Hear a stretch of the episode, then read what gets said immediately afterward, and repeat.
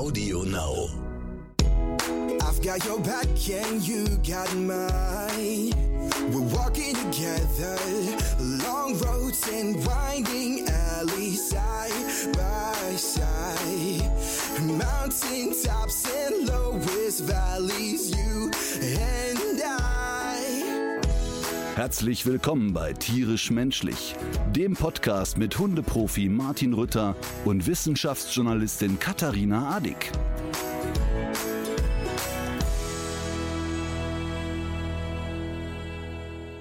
Pass auf, ich fange direkt an. Ne? Es hat mich überrollt.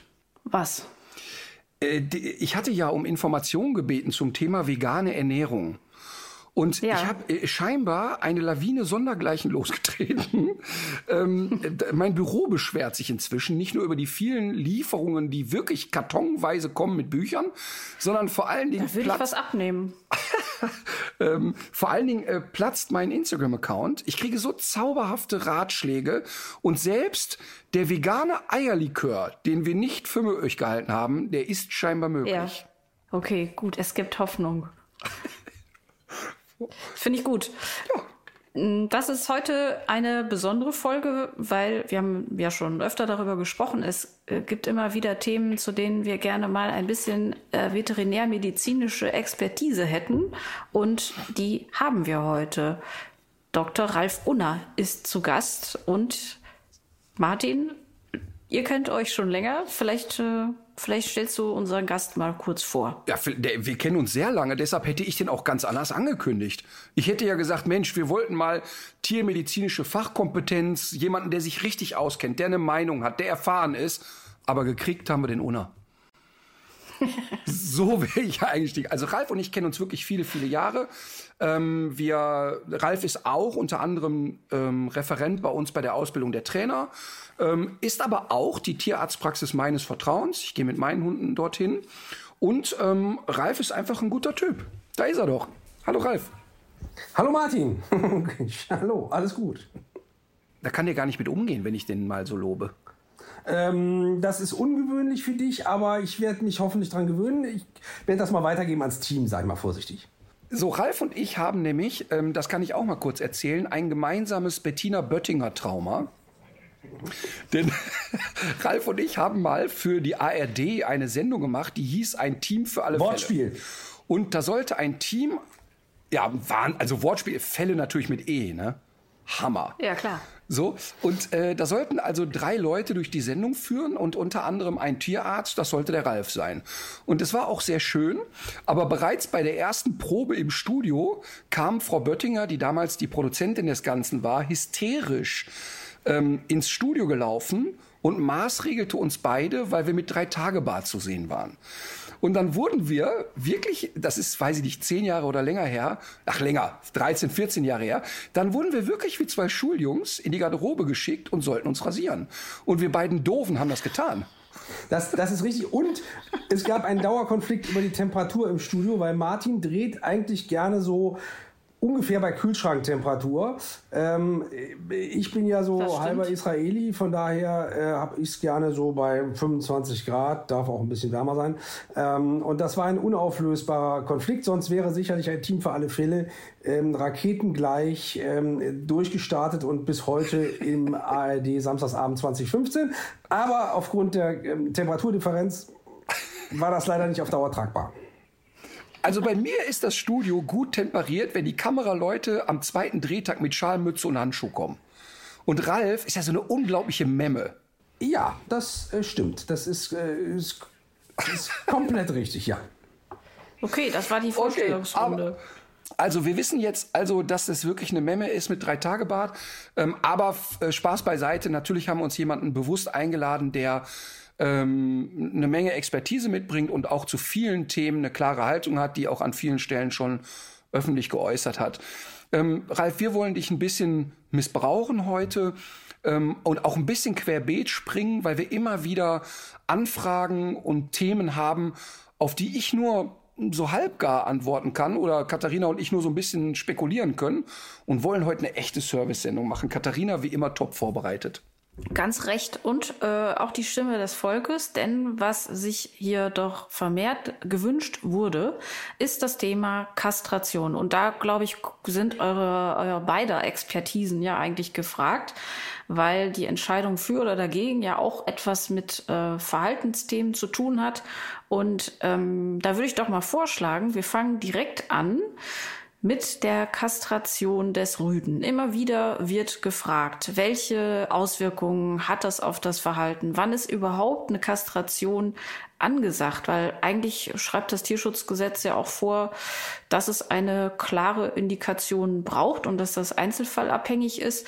Wie also sieht so ein Einzelfall aus und was muss man eigentlich alles bedenken, wenn es darum geht, diese Entscheidung für eine Kastration zu treffen. Und da fangen wir doch mal beim, beim Rüden an. Ja, also man muss zunächst mal sagen, ähm, dass jede Art von Organentnahme äh, einer Indikation bedarf nach Tierschutzgesetz. Also hast ja angesprochen, rein rechtlich ist das so, wir dürfen nicht irgendwas abschneiden äh, vom Tier, ähm, es sei denn, wir haben eine Indikation. Ausnahme stellt hier äh, im Tierschutzgesetz der Kater dar ähm, oder die Katze da, äh, weil davon ausgegangen wird, dass bei frei laufenden äh, Katzen der Halter nicht unbedingt in der Lage ist, die Sexualität zu kontrollieren. Da sind wir beim ersten Unterschied. Bei Hunden, bei freilaufenden Hunden oder auch angeleinten Hunden äh, geht der Gesetzgeber regelmäßig davon aus, dass der Halter sehr wohl in der Lage sein sollte, nicht nur seine eigene, sondern auch die Sexualität seines Hundes zu kontrollieren. Und ähm, deswegen ist äh, das Abschneiden von Körperteilen zunächst mal äh, einfach so aus Spaß äh, untersagt ähm, und auch zu Recht untersagt. So, äh, das heißt, ähm, das äh, sollte einer Indikation äh, folgen. Ähm, jetzt ähm, variiert das ein bisschen, je nachdem, welches Körperteil wir abschneiden wollen. Also wenn wir zum Beispiel ein Hinterbein abschneiden wollen, dann würden wir eine sehr enge Indikationsstellung brauchen, also sowas wie einen bösartigen Knochentumor im Schienbein. Das wäre zum Beispiel eine ganz gute Indikation, um einen Hinterlauf äh, zu amputieren. Äh, bei der Amputation von zwei Hoden äh, ist es sicherlich äh, von, der, von der Einschätzung her ein bisschen äh, leichter. Das heißt, äh, auch da können wir zum Beispiel argumentieren oder auch vorfinden im Ultraschall eine vergrößerte Prostata. wir können ähm, eine Spermatozyle vorfinden im, im Hoden. Wir ein was? Eine Spermatozyle, also eine, ein, ein, salopp gesagt, ein, eine Anstauung von ähm, Samenzellen. Wir können auch tum echte Tumore finden. Wir können ähm, äh, zum Beispiel auch Verdrehung von Hoden finden. Ähm, das sind alles äh, rein medizinische Indikationen. Wir können auch zu der Auffassung gelangen, dass zum Beispiel eine haltungsbedingte Indikation vorliegt. Da wird es dann juristisch schon ein bisschen dünner, das Brett, also nach dem Motto, ich fahre nach Kroatien auf den Campingplatz, da laufen immer jede Menge heiße Hündinnen rum, mein Rüde rastet aus ähm, und rotiert um unser Zelt und das ist fürs Zelt, für den Hund und für den Urlaub einfach scheiße. Deswegen ähm, kann ich das nicht mehr ertragen. Da begeben wir uns dann auf juristisch etwas dünneres Eis, als wenn wir jetzt einen Tumor im linken Hoden vorfinden. Da gibt es keine Diskussion. Lass mich mal kurz einhaken. Ich bleibe mal kurz bei der Amputation des Hinterlaufes. Ähm, ich habe ja schon alle möglichen Gründe gehört, warum die Leute ihre Rüden kastrieren lassen. Aber ich habe gerade so vor Augen, wie jemand kommt und sagt, der Hund haut immer ab, können wir dem ein Bein amputieren. Das wäre äh, wirklich für mich auch eine Neuheit. Also bleiben wir kurz bei sexuellen Themen. Und wenn du sagst, es muss immer eine Indikation geben, finde ich das insofern schon mal ganz, ganz interessant. Und es ist vielleicht jetzt sofort ein inhaltlicher Bruch, ich würde den aber gerne machen. Wir haben ja im Tierschutz sehr häufig den Fall, dass die Tierschützer sagen, per se und immer wird jeder Hund, der durch unseren Tierschutz läuft, kastriert. Ist ja eigentlich streng genommen ein Verstoß gegen Tierschutzgesetz. Ja, darüber gibt es äh, sehr viel Streit im Tierschutz, äh, hauptsächlich ausgetragen von Juristen, weniger von Tierärzten, die das in der Regel etwas pragmatischer sehen, die auch sagen würden, zum Beispiel ein übersteigertes Aggressionsverhalten, ohne dass wir jetzt vertiefte Kenntnisse im Verhalten haben wie du, ähm, äh, ist äh, beim Rüden zumindest äh, eine Indikation, um den vom Testosteron ein bisschen runterzubringen. Ähm, wenn ich äh, sozusagen alles kastriere, was bei drei nicht auf den Bäumen ist, ist das bei Katzen ganz sicher gedeckt. Ähm, siehe eingangs, was wir eben gesagt haben, unkontrollierte Sexualität von Freigängern. Beim Hund begibt man sich dann juristisch auf, sagen wir mal vorsichtig, angreifbares Terrain. Da müsste ich also argumentieren, zum Beispiel bei einer Haltungsform. Ich habe gemischt geschlechtliche Gruppen. Ich möchte die Hündin oder meine Hündinnen, die da rumlaufen, in der Regel nicht kastriert. Wir wollen die unkontrollierte Fortpflanzung oder Aggression im Zusammenhang mit sexualbedingter Aggression unterbinden. Also das wird dann schon so ein bisschen frickliger, als wenn ich den berühmten linken Hodentumor habe. Ja, aber lass mich kurz dabei bleiben. Ähm, also ich bewerte das gar nicht. Ich habe da eine klare Meinung zu, aber ich will es jetzt noch gar nicht bewerten. Aber es gibt ja genügend Tierschutzvereine, die sagen, jeder Hund, der über unseren Verein vermittelt wird, ohne Wenn und Aber, wird kastriert. Und du sagst aber ja jetzt, und ähm, sagst ganz eindeutig, aber es muss eigentlich der Einzelfall bewertet werden. Ich kann nicht pauschal sagen, juristisch werden alle Hunde kastriert, die durch diesen Tierschutzverein laufen. Ja, nun ist der Dr. Unai Tierarzt äh, und Vizepräsident des Landestierschutzverband und kein Jurist. Ähm, aber äh, die Problematik beschäftigt uns schon länger und ähm, von daher ist das so, aus Tierschutzsicht ist das wünschenswert. Ganz klar, um jetzt hier nicht missverstanden zu werden, aus Tierschutzsicht ist die Kastration wünschenswert, weil wir haben in der Regel keinen Mangel an Hunden, weder in diesem Land noch in Osteuropa, wo sie regelmäßig äh, weggerettet werden, äh, noch in Südeuropa, wo sie auch schon mal gerne äh, weggerettet werden von Besitzern, die eigentlich nur frei laufen haben. Also das äh, ist äh, aus Tierschutzsicht wünschenswert, dass wir jetzt nicht unkontrollierte äh, Hundevermehrung in diesem Land oder in Europa haben. Aus juristischer Sicht ist das so, wie du gesagt hast, Martin. Da bedarf es der Einzelindikationsstellung und wenn ich sozusagen 100 von 100 ähm, kastriere, ähm, dann ähnlich wie bei den Katzen, äh, dann mache ich aus Tierschutzsicht alles richtig. Aus juristischer Sicht begebe ich mich auf sehr dünnes Eis. Sehr dünnes Eis. Aber ich will da, aber ich will da sofort dann einhaken, ähm, weil ich da wirklich eine andere Meinung dazu habe. Ähm, ich weiß, was du meinst. Du hast im Kopf, naja, wenn ich die jetzt da einfange und ich kastriere die erstmal, habe ich schon mal dazu beigetragen, dass sie sich nicht wild weiter verpaaren. Aber wenn ich doch jetzt ernsthaft hingehe ähm, solche Vereine gibt es ja auch, die einzelne Hunde rauspicken und jetzt schon einem Paten in die Hand drücken. Warum sollte der nicht in der Lage sein, als zukünftiger Pate und Halter dieses Hundes dazu beizutragen, dass der sich unkontrolliert vermehrt? Also das würde ich erwarten, dass ein, ein ähm, gut agierender Tierschutzverein nur solche äh, neuen ähm, Hundehalter aussucht, die das eben verantwortlich tun können. Ähm, und dann gibt es erstmal aus meiner Sicht keinen äh, zwingenden Grund, hier zu einer Kastration zu, zu, schreiten. Man muss ein bisschen differenzieren. Wir sprechen ja viel über Hunde, äh, jetzt ohne es beim Namen genannt zu haben, die aus dem Ausland kommen. Und äh, ich bin ähm, immer verschrien, sagen Leute, sagen immer Tierschutz, Unheils gegen Auslandstierschutz das ist komplett falsch. Ich bin immer für Hilfe zur Hilfe vor Ort. Und das beinhaltet zum Beispiel Kastrationsprojekte vor Ort. Wenn ich mich also in Ländern bewege, wo tatsächlich mehr oder weniger äh, wild lebende Hundepopulationen äh, durchs Dorf laufen oder durch die Stadt laufen, das gibt es ja, das ist nicht so weit weg von uns, ähm, solche Länder, äh, wo, die, wo die Tiere praktisch äh, ohne eigentlichen Eigentümer leben, äh, dann bin ich sehr, sehr, sehr für die Kastration dieser Tiere, weil sonst eine unkontrollierte Vermehrung vonstatten geht, ist völlig klar, selbsterklärend. So, ähm, aber bei dem Einzeltier, was jetzt in Deutschland angekommen ist, wir sparen uns jetzt mal die Diskussion, ob das unbedingt nötig ist, Hunde dieser Welt zu retten und nach Deutschland zu bringen, aber äh, die Einzeltiere, die hier ankommen, sind als Einzelfall aus meiner Sicht zu betrachten. Korrekt. Mhm. Okay. Ja, dann äh, ganz kurz noch zu der Kastration der Hunde, die da vor Ort sind. Katharina, warst du damals dabei, als wir mit Rüdiger in Neapel über äh, neapolitanische Straßenhunde drehen wollten? Nee. Das war, total, das war total verrückt. Man hat vor 15 Jahren eine riesen Straßenhundeplage in Neapel gehabt. Und wir wollten eine Reportage drüber drehen und sind dahin haben einfach no fucking dog dog gefunden. Es gab keinen Straßenhund, fertig aus. Und dann haben wir uns überall durchgefragt, gesagt, hä, wo sind die alle? Hier ist Müll, hier ist alles, wo sind die Hunde? Und dann sagten, ja, ja, warte, wir zeigen euch die Frau, die das gemacht hat. Und haben dort eine deutsche Tierärztin vorgefunden, die im Laufe der letzten, was weiß ich, 20 Jahre 40.000 Tiere kastriert hat und gesagt hat, pass auf, ich hole hier immer Tiermedizinstudenten her, und wir kastrieren hier, was die Heide rauscht. Wir fangen alles ein und innerhalb von sechs Stunden lassen wir die wieder laufen. Und es gibt hier kein Problem mehr. Und das war so geil, weil die nämlich wirklich das Problem an der Wurzel gepackt hat und gesagt hat, hey, die bekloppten Touristen, die hier die Hunde füttern und Katzen füttern, die können wir sowieso nicht verändern. Wir, wir kastrieren hier vor Ort. Und da bin ich total bei Ralf. Voll. Zu 100 Prozent. Ja? ja, ich hatte auch schon länger den Eindruck, dass ihr das im Grunde gleich seht. Das ist ja was anderes, wenn man jetzt an dieses Hundeelend in Rumänien denkt, wo die ja ähm, komplett frei drehen und äh, sich da niemand so wirklich kümmert. Oder wenn ich jetzt über einen Tierschutzverein, der einen Hund aus dem Ausland vermittelt, äh, eine Hündin übernehme und das ja durchaus im Griff habe, ob die sich weiter vermehrt oder nicht.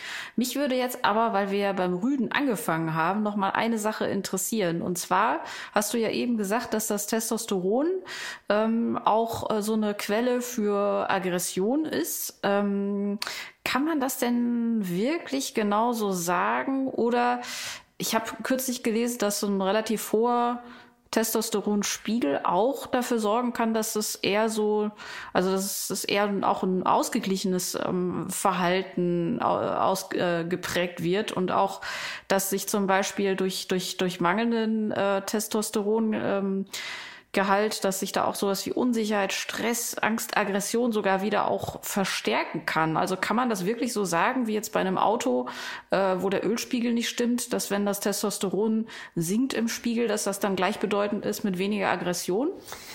Naja, jetzt sprichst du ja mit zwei mehrfachen Vätern, wenn ich das richtig sehe. Ähm, da müssen wir ein bisschen aufpassen, wie wir formulieren.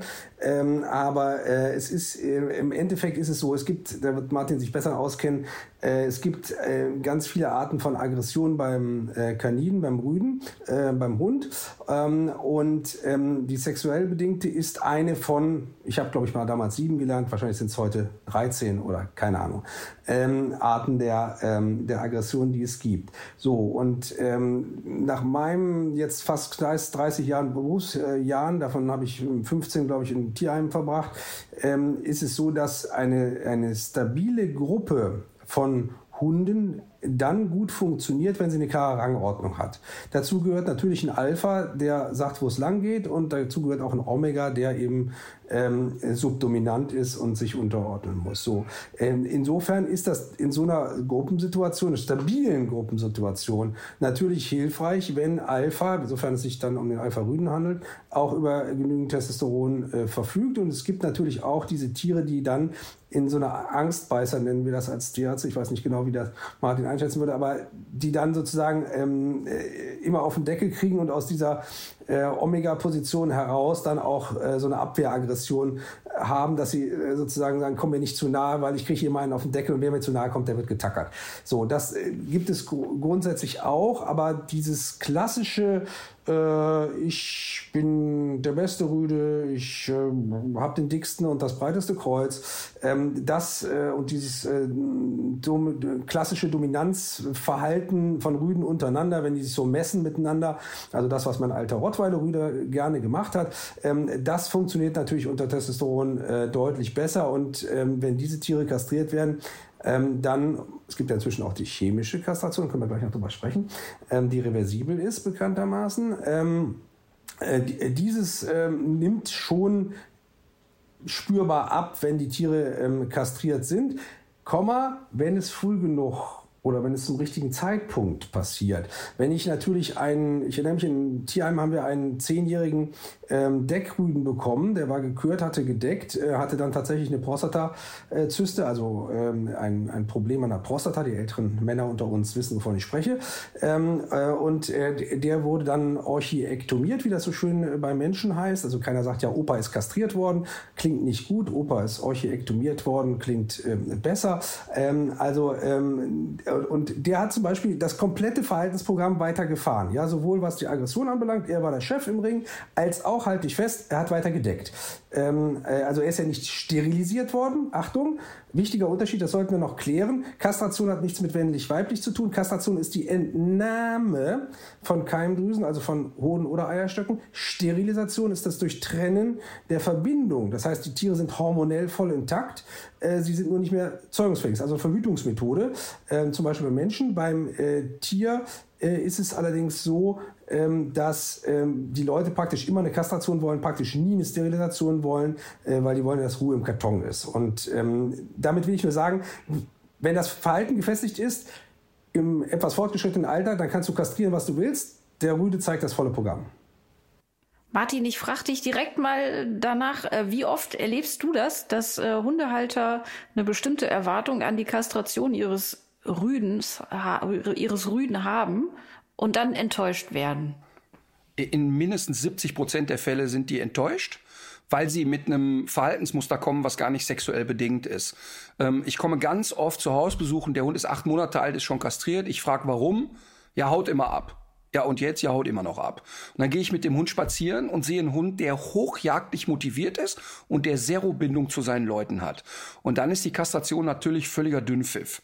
Ähm, das heißt, wenn wir kastrieren und eine Verhaltensveränderung erreichen wollen, müssen wir uns erstmal sicher sein, dass wir hier überhaupt beim Rüden ein Testosteronproblem haben. Und interessant ist, dass der Ralf vorhin gesagt hat, naja, in einer intakten Gruppe, wo alles funktioniert, braucht es einen Alpha, einen Omega. So einfach ist es leider nicht. Ähm, so einfach ist es eben leider nicht, weil wir ähm, das, was der Ralf beschreibt, sind natürlich, und da ist es eben so, Tierheimgruppen, die sich nicht ausweichen können. Und da hast du sehr schnell einen viel höheren Aggressionsdruck wo du sagst, die können sich, die gehen sich den ganzen Tag auf die Eier, wenn die in so einem Sechsergehege sind und können sich gar nicht ausweichen. Diese Hunde würden, wenn sie draußen leben würde, deshalb haben wir in aller Regel keine hochgesteigert sexuell geladenen Hunde, die auf der Straße gelebt haben. Also wir haben in aller Regel nicht mit Hunden zu tun, die drei Jahre auf der Straße gelebt haben, die vor Testosteron die Augen quer stehen haben, weil sich da eben nämlich so wunderbar eingruft. Denn es gibt einen klaren Zusammenhang zwischen wie wird ein Hund behandelt in einer Gruppe und dem Testosteronspiegel. Es ist also nicht nur genetisch auch vorgegeben, wie stark testosteronhaltig kommt ein Rüde zur Welt oder mit welchem Potenzial, sondern auch, wie lebt der? Heißt im Klartext, ich habe es ganz oft mit Rüden zu tun, die derart überprivilegiert gehalten werden, der darf den ganzen Tag alles und also glaubt er, der ist King Louis. Und dann landet der bei einer Kastration, wo wir sagen würden, hä, wenn wir drei Monate Verhaltenstherapie machen, den Leuten mal erklären, wie so Hundeerziehung geht, da kannst du Kastration sparen. Ähm, also das heißt, das, was der Ralf beschrieben hat mit Rangordnung und der ist zehn Jahre alt und der deckt trotzdem noch, ist das, was wir in Australien erlebt haben. Wir haben in Dingo-Gruppen ranghohe Rüden kastriert. Einfach um zu gucken, was passiert denn jetzt? Und nichts passiert. Bleibt einfach genau Scheich im Teich, ist alles cool, nichts verändert sich, die Gruppe stirbt aus oder wird in der Population kleiner, weil der nämlich weiter lustig vor sich hindeckt. Also das heißt, ähm, Testosteron kann eine große Rolle spielen bei Aggression wir in unseren Breitengraden und wenn wir von unseren Haushunden sprechen, ist es aber eben häufig so, dass das Testosteron eine hohe Frustrationsaggression macht. Das heißt, wir haben es da mit dem Rüden zu tun, der den ganzen Tag total geil durch die Welt läuft, der darf aber nie. Der ist aber fest im Glauben, alle anderen dürfen. Und deshalb kriegt er sehr schnell Frust und glaubt, okay, wenn ich doch nie darf, aber um mich herum gibt's dauernd intakte Rüden, dann fängt der Krach an. Und deshalb ist durchaus eine Kastration mal angesagt, um zu sagen, hey, der ist so gesteigert und ich helfe dem damit. Da geht's nämlich gar nicht nur darum zu sagen, helfe ich einem Menschen, sondern helfe ich auch einem Hund. Und deshalb kann unter Umständen eine Kastration für einen Rüden ein absoluter Segen sein, aber kann und deshalb, ich weiß, dass es jetzt sehr lang war, will ich aber eben noch kurz auf Katharina, weil sie gesagt hat, naja, aber ist ja das Testosteron lahmlegen nicht auch ein Problem? Es kann ein riesengroßes Problem sein. Das heißt, wenn Hunde zu uns kommen, die noch in einer Entwicklungsphase sind, die sieben, acht Monate sind. Häufig haben wir mit Beginn der Pubertät nochmal Unsicherheiten. Alles wird hormonell durchgewürfelt. Plötzlich traut sich ein Hund eine Treppe nicht mehr hoch, die er schon konnte. Plötzlich findet der andere Hunde komisch. Das kann durch eine hormonelle Umstellung und ein Aufgeladensein passieren. Und in so einer Phase, wenn der Hund Unsicherheiten mitbringt, kastrieren wir den nie. Da sagen wir immer, bitte lass den jetzt mal zu sich kommen, dass der wieder bei Verstand ist. Und wenn wir merken, okay, er ist jetzt 18 Monate alt, er ist, er wird so ein bisschen reifer und der bleibt immer noch breitschultrig, können wir immer noch eingreifen, weil er unsicher ist. Ich habe aber Welpen in der Welpengruppe, die sind vier Monate alt, wo ich sage, wenn sie sich einen Gefallen tun wollen, bringen sie ihn heute zum Kastrieren. Also ich habe wirklich Welpen, die sind vier Monate alt. Wir haben jetzt ein Cane Corso, haben wir herrliche Videos von gemacht. Der Hund ist 13, 14 Wochen alt, der steht schon stocksteif, scharrend, imponierknurrend in der Welpengruppe. Ähm, also da nicht einzugreifen, wäre schon ziemlich dämlich, ehrlich gesagt. Ähm, also äh, es gibt ja Länder, wo regelmäßig nicht nur regelmäßig kastriert wird, sondern auch regelmäßig extrem früh kastriert wird. Wenn wir jetzt ans andere Ende der äh, Lebenserwartung äh, gucken, also die Amerikaner kastrieren gerne mit zwölf Wochen und zwar alles, was nicht bei drei auf den Bäumen ist. Ähm, da bin ich raus. Ne, die haben ja auch Donald Trump, Donald Trump gewählt, da bin ich auch raus. Also ähm, wenn man gerne irre sein will, gerne, aber das, man muss verstehen, Testosteron, das, was Martin eben angesprochen hat, hat ja auch Funktionen, und zwar physiologische Funktionen im Wachstum. Das Stichwort hier ist der Abschluss des Längenwachstums der langen Röhrenknochen. Klingt jetzt ein bisschen scheiße. In der Kurzversion heißt das, ähm, euer Labrador wird mit äh, 300, 400 Gramm äh, geboren. Nach einem Jahr hat das Tier, sagen wir mal, 35, 40 Kilogramm. Das heißt, wir sprechen davon, dass dieser Welpe sich in den ersten 365 Lebenstagen vereinhundertfacht in seiner Körpermasse. Vereinhundertfacht. Wenn wir das auf den Menschen äh, runterbrechen, heißt das, äh, meine Tochter, die mit drei Kilo geboren wurde, wäre zu ersten äh, Geburtstag 300 Kilo schwer. Da kann jeder erkennen. Bei mir hat das ja geklappt. Äh, äh, guck mal, habe ich mir verknüpft. Aber so und äh, das heißt, da ist eine enorme äh, Wachstumsleistung hinter. Deswegen auch an der Stelle kleiner Sidestep: Bitte eure Hunde ähm, äh, erst belasten, körperlich erst belasten, wenn sie ausgereift sind, sprich, wenn sie mindestens, mindestens zwölf Monate alt sind. Ich weiß, es gibt Rassen, wo es später ist. Okay, so, weg damit. Dann ist das schon mal, ähm, ist das schon mal gesagt worden. Ähm, heißt aber auch, dass wenn ich äh, im Einzelfall früh kastrieren muss, Martin hat so einen Fall beschrieben, ähm, dann ist das gut und schön. Vom Grundsatz her versuche ich, obwohl ich Chirurg bin, die Leute zu überreden, damit mindestens zu warten, bis sie denn, äh, bis die Tiere denn ähm, ein Jahr alt sind. Denn ähm, der, der, diese, diese Wachstumsfunktion der langen Röhrenknochen, äh, die kommt zum Ende Testosteron gesteuert. Und wenn ich das Testosteron vor der Zeit abstelle, kriege ich sogenannte Ochsenwüchsigkeit. Das heißt, die stehen auf sehr langen Stelzen, salopp gesagt. Das ist nicht, dass ich, was ich will. Das heißt, ähm, ich versuche immer klar zu machen, ähm, äh, sowohl äh, was das physiologische Wachstum anbelangt, als auch was die Kopfentwicklung anbelangt. Lasst die einmal durch, wenn es irgendwie aushaltbar, irgendwie aushaltbar ist, einmal komplett durch die ähm, äh, Pubertät durchgehen, auch die Weibchentiere übrigens, damit sie einmal erwachsen werden. Sonst habe ich hinterher einen zehnjährigen Hund, der sich eventuell wie ein Welpe verhält. Das ist ja auch nicht das, äh, was ich vom Verhalten her äh, erwarten würde, zumindest nicht als Tierarzt. Das heißt, das ist nicht nur, das ist nicht nur das Verhalten, was sich ändert, sondern man kann sich das wirklich so vorstellen, dass die so, so ein bisschen körperlich so ins Kraut schießen und das hat äh, auch, also das verursacht auch Probleme mit dem Bewegungsapparat oder, oder so. Also das hat auch richtig körperliche Nachteile, wenn die zu lang oder zu hoch werden. Ja, die Großtierärzte nennen das Ochsenwüchsigkeit. Ähm, also wenn ich ähm, hingehe und einen Bullen eben ähm, nicht unter Testosteron groß werden lasse, sondern äh, sehr früh äh, kastriere, dann kriege ich eben einen Ochsen, nennt man das äh, in der äh, Großtiermedizin. Und diese äh, Tiere sind einfach sehr großrahmig. Das äh, wollte man früher, als man noch keine Traktoren hatte, dann hat man Ochsen von Karren gespannt, ähm, wenn man kein Pferd sich leisten konnte und dann ging das auch. Ähm, da waren die auch sehr entspannt und sehr große, ähm, großrahmige Tiere.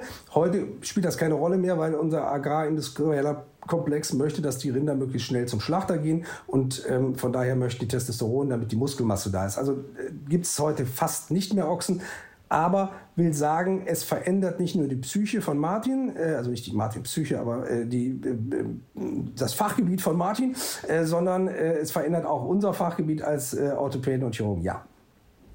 Ja, ja, okay. ich will aber, ganz, aber, aber das, was der Ralf gerade beschreibt, dass wenn ein Hund zu früh kastriert wird, dass wir tatsächlich, und das können wir wirklich messen, eine Verkindlichung entsteht, dass du also das Gefühl hast, der ist so vor der Pubertät schon mit allem fertig, alles wird ihm genommen und dann äh, verlangsamt sich ein Reifeprozess bis hin, er wird gar nicht reif. Das ist tatsächlich etwas, auch da bin ich bei Ralf, das muss man sich 200 Mal überlegen, aber in seltenen Ausnahmen habe ich Hunde, wo ich genau das erreichen möchte. Denn Weißt du, ein Labrador, der ist sowieso bis er 15 ist ein kleines Baby im Kopf.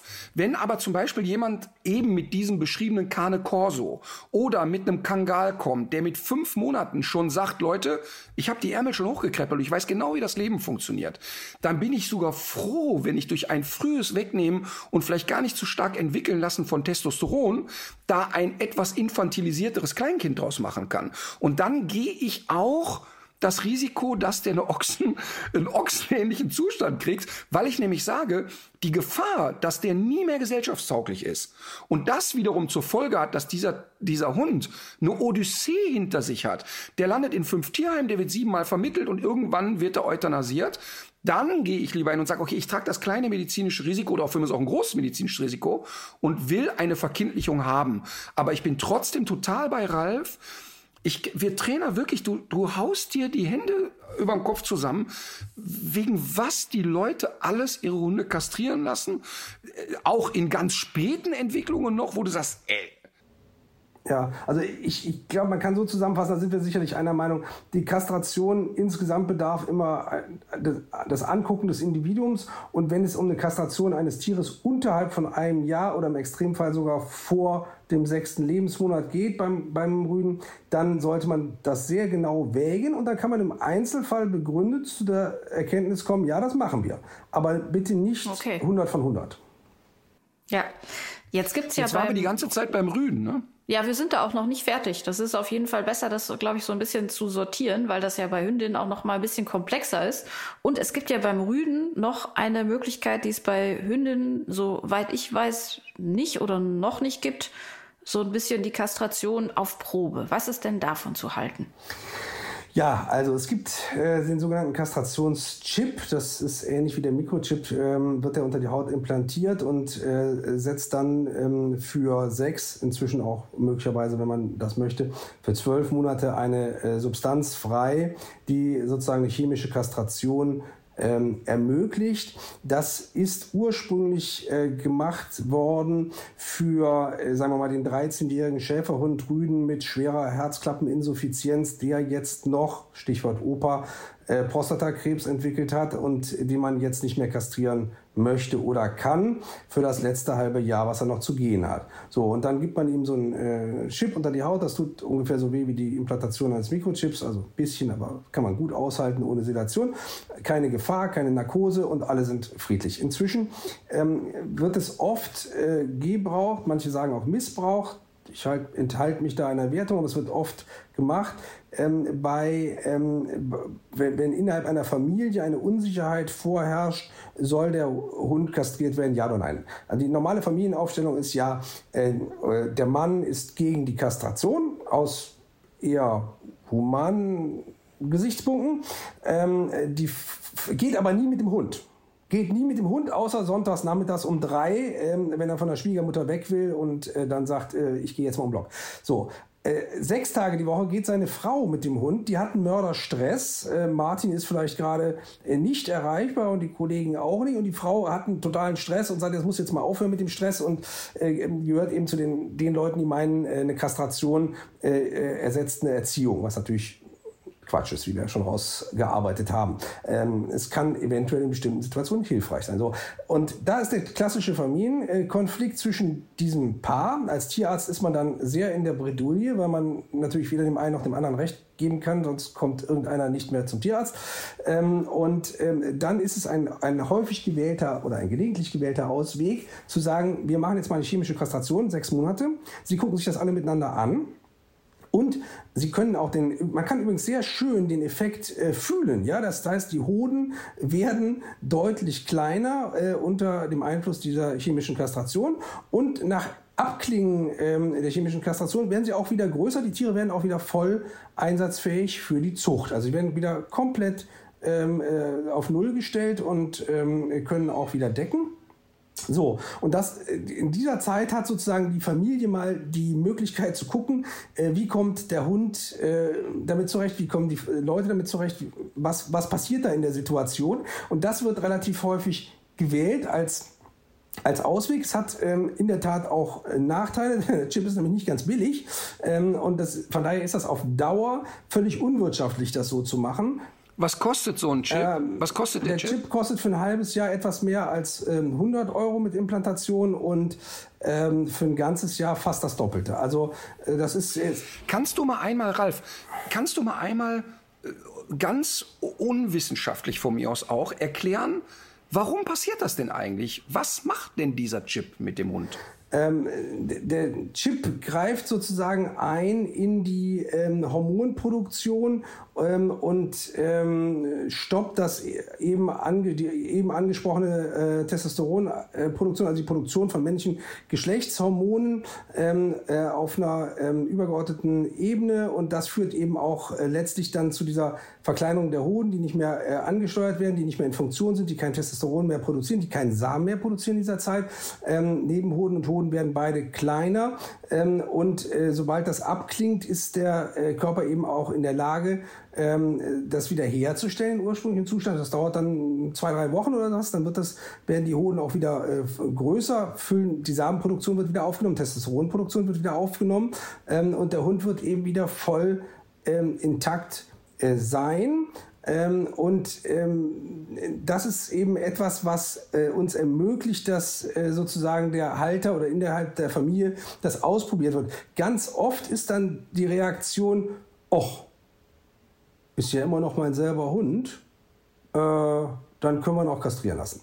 Ähm, also das ist, ich sag mal, neun von zehn solcher Fälle endet das dann damit, dass die Familie sich einigt, dass ihr Hund immer noch ihr Hund ist, auch wenn er kein Testosteron produziert ähm, und ähm, wenn er keinen Samen produzieren kann. Ähm, und dann folgt in der Regel die Kastration schon auch aus wirtschaftlichen Gründen. Denn wie gesagt, wenn Sie mehr als, etwas mehr als 200 Euro pro Jahr ausgeben und der normale Hund mindestens 13 wird, dann ist das natürlich kein wirtschaftliches äh, Verhalten. Wenn ich dann am Ende äh, da mehrere tausend Euro für diese Mikrochips ausgegeben hat, ist auch nicht Sinn der Sache, wenn man ehrlich ist. Und ähm, letztes Argument noch, ähm, äh, das, das klassische Gegenargument, wenn ich diese Familie, diese, diese Normalfamilie, die dieses Problem in sich hat zwischen ähm, Vater und Mutter, ähm, vor mir stehen hat, dann sagt der Mann immer zu mir, es kommt immer dasselbe, der Mann sagt dann zu mir, äh, Herr Dr. Unner, eine Kastration ist nicht natürlich. Sage ich immer, da haben Sie total recht. Wann genau hatte Ihr Hund das letzte Mal Geschlechtsverkehr? Pause. Standardantwort, noch nie. Sag ich so, und jetzt gehen Sie nach Hause und denken über Ihre Antwort nach. Ja, und es kommt ja, und es kommt ja noch was anderes hinzu. Ähm, also ich bin ja ein totaler Feind des Chips, erkläre ich auch gleich, warum ich das wirklich hasse wie die Pest. Ähm, aber die Argumentationskette, die natürlich immer von den Männern kommt, zu sagen, das ist so unnatürlich, ich krieg die ja immer ganz gut damit mit dem Gedanken, guck mal, der darf nie, aber er ist fest im Glauben, alle anderen dürfen. Jetzt übertragen wir das kurz auf dich. Wie wäre so dein Empfinden? Und ähm, wäre es dann nicht doch eine Last, befreit zu sein? Oder wäre es nicht schön, befreit zu sein von dieser Last? Ähm, also das heißt, ähm, dieses Thema unnatürlich können wir bei Hunden nie spielen. Mhm. Du musst ihn frei rennen lassen, damit der Rehe frisst. Der muss auch mal Nachbarhund totbeißen dürfen. Der darf gar nicht er erst muss, zum Tierarzt gehen, ne? Darf er auch nicht. Er darf gar nichts. Ne? Er darf, darf keinen Zahn gezogen kriegen, kein nix. Also diese Natürlichkeitsnummer können wir gar nicht spielen. Deshalb habe ich zum Beispiel auch, ich hatte ja früher als Slogan bei uns gewaltfrei und artgerecht. Vergiss das. Wir können keinen Hund artgerecht halten. Wir können versuchen, so ein bisschen dazu beizutragen, aber es ist nicht artgerecht, einen Hund an die Leine zu nehmen und es ist nicht artgerecht, mit dem durch die Welt zu latschen. Ja? Also das heißt, das Thema Unnatürlichkeit, Hunde, die frei auf der Straße leben, die entwickeln diese Probleme nicht, weil da einfach der soziale Druck kommt, die wandern ab, die gehen sich aus dem Weg und fertig oder kriegen Streit. Wir gehen aber in ein der Art künstliches Ökosystem. Jeden Tag, das ganze Jahr über hat der heiße Hündin vor der Nase. Jeden Tag hat der Konkurrenten vor der Nase. Es ist für manche Hunde eine absolute Folter. Wie du weißt, bin ich kein Pferdeexperte. Der Ralf ist aber ein Pferdeexperte, ist Reiter, macht Langstreckenritte und so weiter und so fort. Und äh, mal ganz ehrlich, wie viele Leute haben denn Hengste im Garten stehen? Und zwar in aller Regel doch relativ wenige, weil das Handling immer schwieriger wird. Und bei den Rüden scheißen sich alle in die Hose. Warum ich aber ein Feind des Chips bin, das Ergebnis kann mal, wie du es beschreibst, total eindeutig sein. Dass man sagt, hey, guck mal, er ist runtergedreht, ist trotzdem noch unser netter Hund, alles ist cool, aber die Aggression wird ein bisschen weniger, der zankt weniger, das ist eigentlich ganz cool. Ich habe aber oft genug erlebt, dass der Hund total verlangsamt, verlahmt wird, selber sehr irritiert ist über den doch sehr starken Einschnitt emotional ähm, und die Leute total konfus sind, weil der Hund plötzlich so träge wird und ich sträube mich total dagegen, dass die Menschen chemische Experimente mit ihren Hunden machen, weil sie nicht bereit sind, sich ernsthaft mit dem Verhaltensmuster eines Hundes zu beschäftigen. Und dann kommt noch hinzu, du hast vorhin auch gesagt, dass dieser Chip manchmal missbraucht wird. Ich habe Leute, die fünf Jahre lang durchgängig einen Hund chippen. Und da packe ich mir echt an die Murmel und denke, ja, ist ja schön, dass ihr es euch leisten könnt, aber was soll die Scheiße eigentlich? Also ich bin da wirklich ein großer Feind. Ja. Aus, aus Menschensicht natürlich, ne? Weil ich finde, die Leute sind nicht Taco. Ja, bin ich äh, auch äh, sehr nah bei Martin. Ähm, es ist manchmal eine Brücke, äh, um aus so einer verzwickten Familiensituation rauszukommen, wo die sich wirklich untereinander dann schon richtig behaken. Am besten noch, wenn ich dabei stehe und so. Ähm, das ist dann nicht angenehm und bringt uns ja auch nicht weit in der Sache nicht weiter. Aber ähm, vom Grundsatz her muss man das absolut kritisch hinterfragen, was da passiert. Bin ich, ja, bin ich deiner Meinung. Okay, aber jetzt so zusammengefasst ist es ja dann eigentlich am wichtigsten, erstmal herauszufinden, was steckt eigentlich genau hinter diesem unerwünschten Verhalten. Hat es überhaupt was mit dem Hormonhaushalt zu tun. Und das sollte eigentlich vielleicht sogar der erste Schritt sein, weil um sowas zu überblicken, dazu hat ja eigentlich, haben ja Tierärztinnen und Tierärzte erstmal ja auch gar nicht die Zeit und gar nicht die Einblicke. Und wenn der Hund vor einem und auf dem nicht Tisch die Kompetenz steht, in aller Regel. Genau, dann zeigt sich ja auch ein ganz anderes Verhalten, denke ich mal. Das ist ja übrigens, das ist ja etwas, was ich, das muss ich wirklich sagen, der Ralf arbeitet ja in einem Team von Tierärzten und seine Partnerin ist Sabine Holland. Und was ich wirklich toll finde, ich habe schon so viele Hunde zu denen geschickt und gesagt, pass mal auf, könnt ihr mal die Schilddrüse checken. Ich will mal gucken, ob der überhaupt gesund ist. Ähm, irgendwie erscheint der mir auffällig. Ich habe eine Idee, ich will aber zumindest wissen, ob der gesund ist. Und das ist eigentlich der Gag an der Geschichte. Ich ich habe überhaupt keine tiermedizinischen Kenntnisse. Ich habe ein gutes Auge für ein Gangbild. Ich sehe relativ schnell, ob einer rund läuft oder nicht. Bin kein Tiermediziner. Also brauche ich einen Tierarzt, der das begleitet. Und im Umkehrschluss braucht ein kluger Tierarzt jemanden, der sich mit Verhalten von Hunden auskennt. Und manchmal beißt sich das total. Ich erlebe immer, dass Hundetrainer dann so zwei Wochenendseminare machen äh, bei irgendeinem Physiotherapeuten und sofort glauben, die sind Tiermediziner und Physiotherapeuten. Und im Umkehrschluss erlebe ich immer, dass ein Tierarzt zwei Wochenende zum Thema Verhaltenstherapie gemacht hat oder kommen die mit Ratschlägen an, da wird die heiß und kalt. Also ich finde wirklich wichtig, dass eine gute Hundeschule gute Tierärzte empfehlen kann, wo sie sagen, okay, die verstehen, worauf wir hinaus wollen. Die sagen mir aber auch Grenzen. Ich habe es bei Ralf und auch bei Sabine schon erlebt, dass sie gesagt haben, sorry, du bist auf einem völlig falschen Trip. Der Hund muss das und das, muss jetzt erstmal geklärt werden, sonst könnt ihr da nicht weitermachen. Und genauso muss das ja eigentlich auch sein. Ja, das ist, ja. Äh, das ist so, dass äh, Tierärzte, ich bin ja einer, ich darf das glaube ich sagen, äh, denken, sie wären allzuständig und äh, wüssten alles. Also wenn man sich einfach nur klar macht, dass in der Regel Humanmediziner eine Spezies, nämlich Mensch, behandeln und da in der Regel ein Organsystem oder vielleicht drei, wenn man HNO-Arzt denkt, dann guckt er sich Hals, Nase und Ohren an, also eine Spezies mit drei Organen, die er anguckt. Ein Kardiologe guckt eine Spezies und ein Organ an in der Regel, nämlich das Herz. Ähm, das machen die ihr ganzes Berufsleben lang. Und äh, Tierärzte sind ja der Meinung, äh, nach ihrem äh, Studium, ähm, was durchaus in sich hat, aber danach sind sie der Meinung, sie könnten für alle Spezies auf dieser Welt, die nicht Mensch sind, alle Fachrichtungen abdecken. Das ist ja irre. Das muss man mal klar machen. Also jemand, äh, der das Studium beendet hat, soll genauso gut Pferdeorthopädie ähm, äh, im Griff haben äh, wie Ophthalmologie, also Augenheilkunde ähm, bei Mops. Ja, wie, wie, mhm. wie kommt er zu dieser irrigen Annahme, dass er das alles äh, beherrschen kann? In, in Wirklichkeit äh, beherrscht man erstmal gar nichts davon und dann kann man gucken, ob man sich äh, vielleicht für ein Fachgebiet entscheidet und da dann auch wirklich noch versucht, sein seinen ähm, Slot zu finden. Das ist aber auch der Ansatz, wohin die Tiermedizin gerade geht. Aber ist ein anderes Thema. Aber dieses, dieses, dieser, ähm, diese Überheblichkeit ist bei uns im Beruf implantiert, äh, weil wir eben äh, da rausgehen äh, nach äh, fünfeinhalb oder sechs Jahren äh, und sagen so, und jetzt äh, wissen wir quasi alles. Und über Koi und Bienen genauso Bescheid. Was für ein Schwachsinn. Mhm. Aber trotzdem muss man ja auch mal sagen, ich habe ja, ich halte ja relativ regelmäßig Vorträge an tiermedizinischen Hochschulen ähm, und habe äh, wirklich einen guten Austausch da und finde das wirklich auch, das darf man nicht kleinreden. Ne? Das Studium ist ja unfassbar komplex. Ne? Also das ist ja, also da muss man ja wirklich mal sagen, das ist nicht im Vorbeilaufen gemacht. Apropos komplex, ähm, bei der Hündin ist das ganze Thema ja nochmal mal ein anderes, weil doch noch mal sehr viele andere Faktoren dazukommen, wie Scheinträchtigkeit und so weiter und so fort. Wenn man jetzt aber noch mal dabei anfängt bei der Ausgangsfrage, also es ist ja klar, es braucht eine klare Indikation im Einzelfall, wie sieht die bei der Hündin aus und was sind da vielleicht auch die Unterschiede zum Rüden? Ja, äh, der augenscheinlichste Unterschied ist die Eingriffstiefe.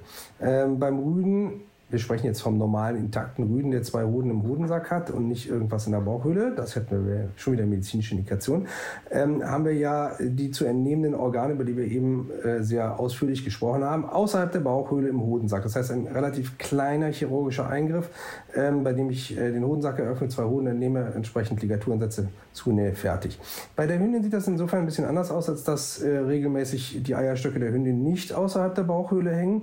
Ähm, wenn sie jetzt keinen Bauchbruch hat oder Riesennabelbruch oder auch selbst dann nicht, weil die Bänder zu kurz sind. Also das ist alles Quatsch. Die sind in der Bauchhöhle. Ich muss also in die Bauchhöhle rein. Das ist eine andere Eingriffstiefe, ein ähm, anderes Infektionsrisiko, ähm, auch eine andere OP-Dauer ähm, bei der ganzen Geschichte. Übrigens auch andere Kosten, die dabei entstehen, sodass wir als äh, Kleintierpraxis Holland-Unna jetzt bei der Kastration der Hündin noch, noch defensiver beraten als beim Rüden, wo wir es etwas lockerer sehen in der Beratung. Aber bei der Hündin würde man wirklich die, die medizinische ähm, Indikation ähm, fordern und voraussetzen.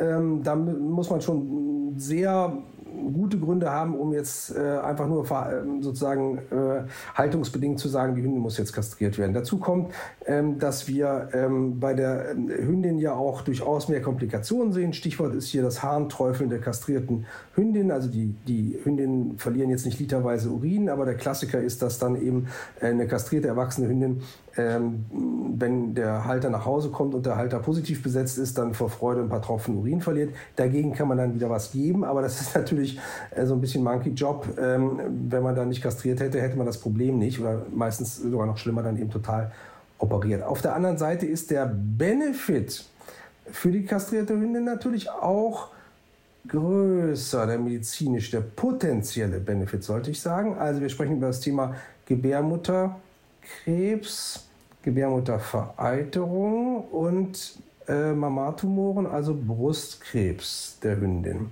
Und da wissen wir nun, äh, dass wenn wir bis einschließlich nach der zweiten Läufigkeit, also vor der dritten im Klartext, ähm, eine Ovarektomie vornehmen, also eine Kastration der Hündin vornehmen, haben wir statistisch gesehen eine deutlich geringere ähm, Signifikanz für das Thema Brustkrebs, Gebärmutterkrebs, Gebärmuttervereiterung. Das ist auch aus dem biologischen äh, Verständnis heraus relativ leicht zu erklären, weil mit jeder Läufigkeit das Gewebe auf eine Nidation vorbereitet wird, also auf eine, auf eine ähm, Schwangerschaft, auf eine Trächtigkeit vorbereitet wird. Das heißt, die Gebärmutter wird, Schleimhaut wird aufgebaut, wird vorbereitet. Das Gesäuge muss sich darauf vorbereiten, eventuell 10, 12, wie auch immer, wie viele Doggenwelpen da rauskommen, 16 äh, Welpen äh, zu säugen. Das heißt, das Gesäuge wird angebildet und so weiter. Das, das heißt, es kommt zu, zu Umbauvorgängen im äh, Körper der Hündin, auch ohne die eben schon angesprochene Scheinträchtigkeit. Das ist ja eine Pathologie, das ist also eine krankhafte ähm, Veränderung. Auch darüber gibt es ja verschiedene Ansichten. Es gibt ja auch äh, die Ansicht, dass äh, Scheinträchtigkeiten physiologisch dazugehören. Da können wir gleich noch drüber diskutieren. Aber Zunächst mal ist das etwas, was wir äh, nicht regelmäßig sehen bei der intakten Hündin. Und das heißt, dass die ähm, Kastration vor der dritten äh, Läufigkeit äh, diese Themen statistisch signifikant absenkt. Ob das als mhm. Indikation mhm. ausreicht für eine Bauchhöhlenoperation, mit Schmerzausschaltung und Operationsrisiko, Narkoserisiko, Infektionsrisiko, Infekt äh, Harnträufelnrisiko, also Inkontinenzrisiko. Das muss man sehr genau abwägen, aber das habe ich eingangs meines sehr langen Statements schon gesagt. Diese Abwägung bei der Hündin würden wir deutlich nochmal schärfen gegenüber der Abwägung beim Rüden. Jetzt habe ich dazu direkt eine Frage, weil es gibt ja zu der Bewertung dieser Vorteile gibt es ja auch verschiedene Einschätzungen. Also ich weiß, dass, ähm, dass äh, Kollegen und Kolleginnen von dir diese neueren Arbeiten und Übersichtsarbeiten, die es so zu diesem Thema Signifikanz gibt, äh, eigentlich ein bisschen anders äh, lesen oder die zumindest sagen, dass dieser Vorteil, den man lange angenommen hat, dass der nicht so groß ist und dass es andererseits auch Hinweise darauf gibt, dass ähm, durch, die, durch den Eingriff auch das Risiko zum Beispiel für Milztumore, für Kreuzbandrisse, für Knochenkrebs und so weiter steigt, was ja dann nochmal was anderes ist als, als jetzt. Ähm, ich weiß, dass die Datenlage da aber auch insgesamt nicht so gut ist eigentlich, ne? dass man so, dass man das, dass man da wirklich so Eindeutigkeiten hat. Aber das, auch das ist doch schon, wird doch schon so ein bisschen unterschiedlich bewertet, oder liege ich da falsch? Das ist so richtig, das wird unterschiedlich bewertet, das muss man deutlich kennzeichnen. Ähm, mein Kenntnisstand ist und auch meine 30-jährige Berufserfahrung ist als Chirurg, dass wir ähm, praktisch keine äh, Tiere mit äh, zum Beispiel Gebärmutterkrebs sehen, die vor der dritten ähm, Läufigkeit ähm, kastriert worden sind. Wie gesagt, ich habe mich deutlich dafür ausgesprochen, bevor jetzt ein Shitstorm losgeht, die erste Läufigkeit auf jeden Fall durchlaufen zu lassen. Habe ich vielleicht eben nicht so klar gesagt, weil wir mit Rüden gesprochen haben. Also, äh, für, also für meinen Begriff ist es irgendwo zwischen der ersten und der dritten ähm, ein guter Zeitpunkt, wenn man das denn will, wenn die Einzelfallentscheidung in diese Richtung geht.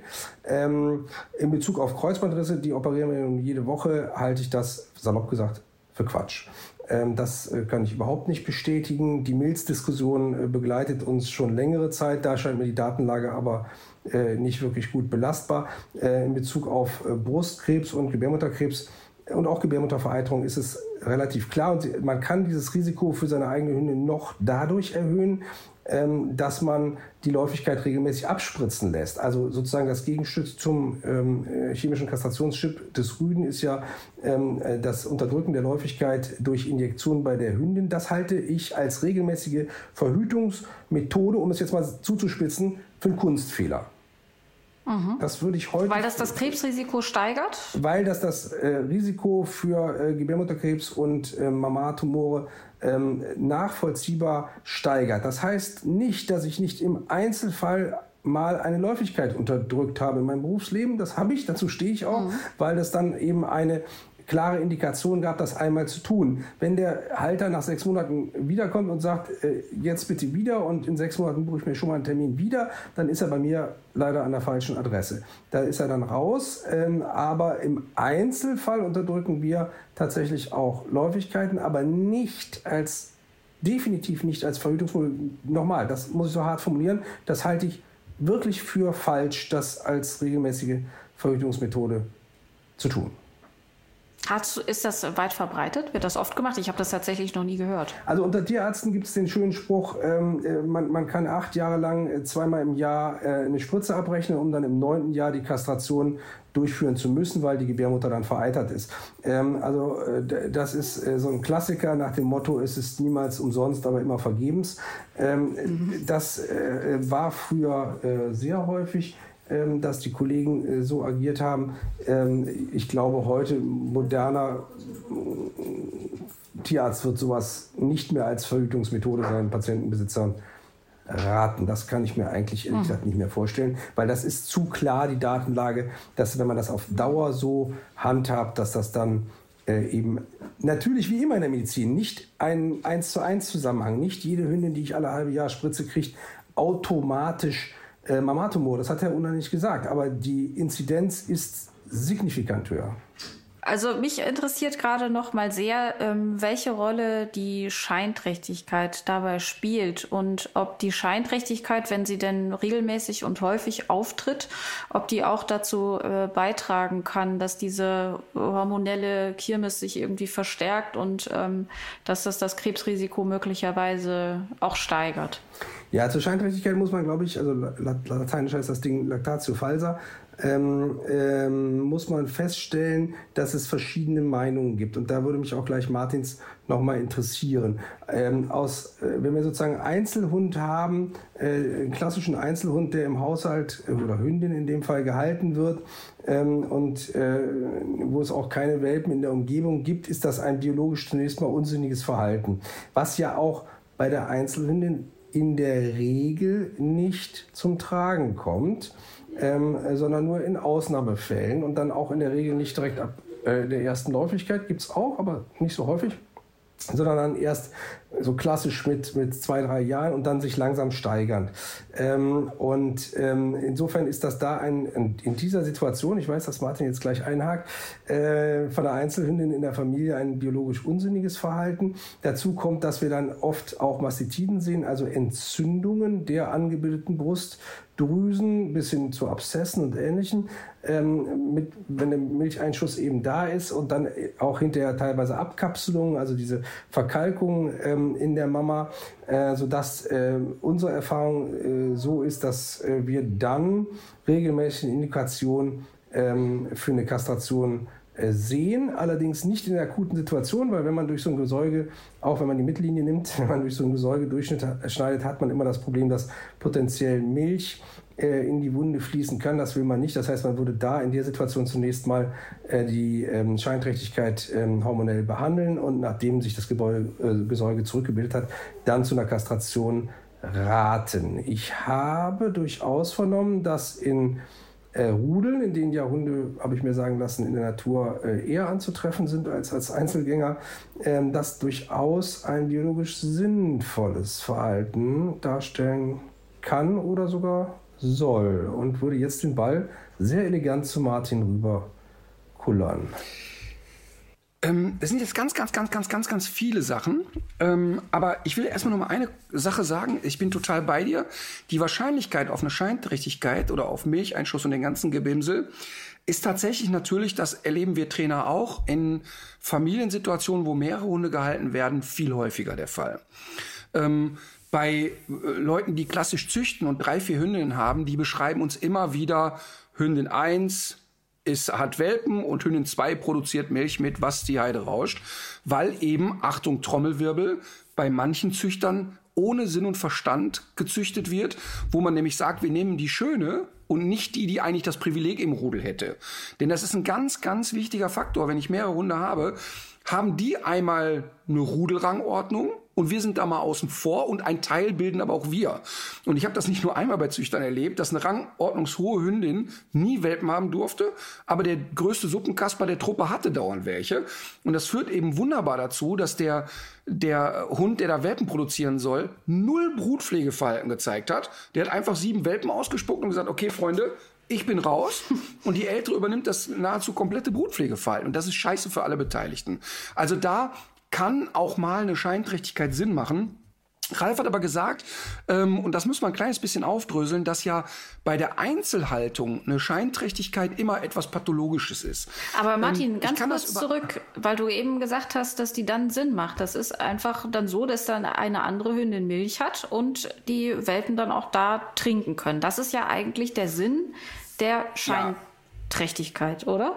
Jein, jein. Äh, die produziert nicht so schwallartig Milch, dass die alleine die Welpen durchkriegen würde.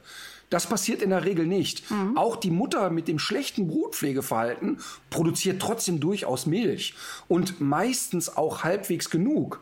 Aber das, die Scheinträchtigkeit hat ja nicht nur mit ich produziere Milch zu tun, sondern auch mit Verhaltensmustern. Mhm. Das heißt also, die, die, diese starke Hormonproduktion, die entsteht und auch, Achtung, es schießt Oxytocin ein, ein Bindungshormon und die hat dann plötzlich sehr viel mehr Bindung zu den Welpen als die Mutter, die es produziert hat. Mhm. Und, und zeigt auch viel mütterlicheres Verhalten und auch hat eine viel stärkere Wach- und Schutzfunktion plötzlich und ist wirklich nur damit beschäftigt, sich um die, um die Welpen zu kümmern. Also eine, eine äh, Scheinträchtigkeit oder eine Scheinschwangerschaft dürfen wir auf gar keinen Fall darauf reduzieren, dass nur Milch produziert ja, wird, ja. sondern auch Verhaltensmuster. Denn das ist ja das, womit wir zu tun haben. Wenn wir mit äh, scheinträchtigen Hündinnen zu tun haben, erleben wir immer eine Verhaltensveränderung. Und in aller Regel werden die eigenbrötlerisch, äh, verkrümeln sich in Ecken, bauen Nester.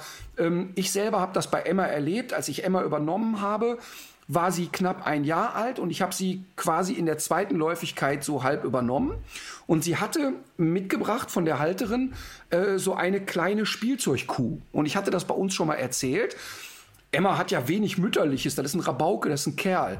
Aber irgendwie so in der Nachphase der Läufigkeit schleppte die immer diese kleine Kuh mit sich rum. Und dann habe ich die aber einmal im Garten der, der so die Kuh weggenommen und habe die quer durch den Garten gefeuert, weil ich dachte, er wäre ein Spielzeug für die. Ich habe Emma noch nie vorher und auch nachher nicht so schockiert gesehen, dass ich quasi einen Welpenersatz von ihr durch den Garten schmeiße. Die ist wirklich quietschend diesem Tier hinterher, hat das vor mir in Sicherheit gebracht, abgeleckt und dann Kissen geschoben. Also wirklich ein ganz extremes Brutpflegeverhalten gezeigt. Und erst da wurde mir klar, ey, was hast du gemacht? Ne? Mhm. Ähm, äh, völlig bescheuert.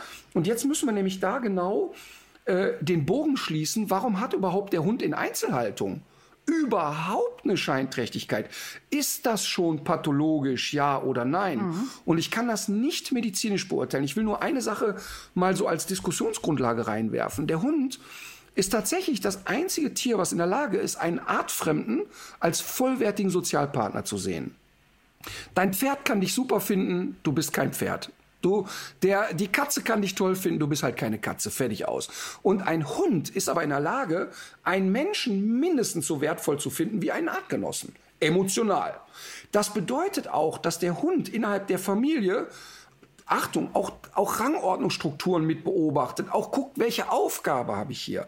Und ich habe es nicht nur einmal erlebt, dass eine Hündin, die eine starke Veranlagung zu Sexualität hatte, die auch in der Familie eine große Rolle gespielt hat, tatsächlich durch Fehlverhalten der Menschen starke Scheinträchtigkeitsmuster gezeigt hat und wir nur durch Umerziehen das Muster von Scheinträchtigkeit, von Läufigkeit zu Läufigkeit mehr runterdrehen konnten. Hm. Und deshalb muss man schon sagen, ja, stimmt, biologisch macht das keinen Sinn, dass sie da Welpen äh, versorgen will. Die weiß schon, dass ich keine Babys gebäre. Ähm, aber trotzdem spiele ich im Familienverband eine Rolle. Und bei Emma kann ich das zu 100 Prozent sagen. Dieser Hund war derart auf sich allein gestellt und derart in Verantwortung, dass es für mich im Nachgang sehr viel Sinn machte, dass sie die ersten zwei Läufigkeiten scheinträchtig wurde und im Zusammenleben mit mir das immer weniger wurde. Ähm, also deshalb muss man das wirklich in Frage stellen. Und ich will trotz alledem, auch wenn ich jetzt ganz viel geredet habe, noch mal kurz ähm, äh, aus dem Nähkästchen plaudern, denn als Emma jetzt die Krebstumore hatte und ich bei, ähm, bei, bei Ralf und Sabine in der Tierarztpraxis war, war so eine der ersten Fragen, die Sabine mich gefragt hat, sag mal, war das nie eine Option? Du hast die Emma bekommen mit einem Jahr, die vielleicht so nach der zweiten Läufigkeit kastrieren zu lassen. Aufgrund einer medizinischen Gedankenkette. Und wir haben uns da wirklich lange drüber unterhalten. Und Sabine ist jemand, der äh, Sabine ist sehr tüftlerisch und sehr, sehr, ach, was können wir da noch machen und sehr ganzheitlich denken und so. Und wir haben da lange drüber gesprochen und ich bin ähm, ganz, ganz sicher, dass sie medizinisch recht hat. Es hätte Sinn gemacht. Verhaltenstechnisch wäre das bei der Emma der super GAU und das Worst-Case-Szenario gewesen, die in der Phase kastrieren zu lassen, weil sie ein hochverunsicherter Hund war. Die hat ein Jahr lang so gut wie keine Sozialkontakte gekannt. Die war nur alleine. Kein Schwein hat sich um die gekümmert. Und die hat sich vor jedem Menschen kreischend geworfen, die hatte vor allem Angst, die kannte nichts. Und wenn ich die in der Phase hormonell einmal auf links drehe, glaube ich, habe ich einen Riesenschaden angerichtet bei diesem mhm. Hund. Und deshalb war das für mich eigentlich nie eine Option. Bei einem Hund, der aber sehr ausgereift ist, wäre ich medizinisch tatsächlich bei Ralf und Sabine. Ähm, aber bei Emma war das eben keine Option. Also, wenn man äh, jetzt mal festhält, ob es jetzt, ähm, ob es jetzt wirklich immer pathologisch ist, kann man nicht genau sagen. Wie natürlich es ist, äh, ist auch irgendwie unterschiedlich so zu bewerten.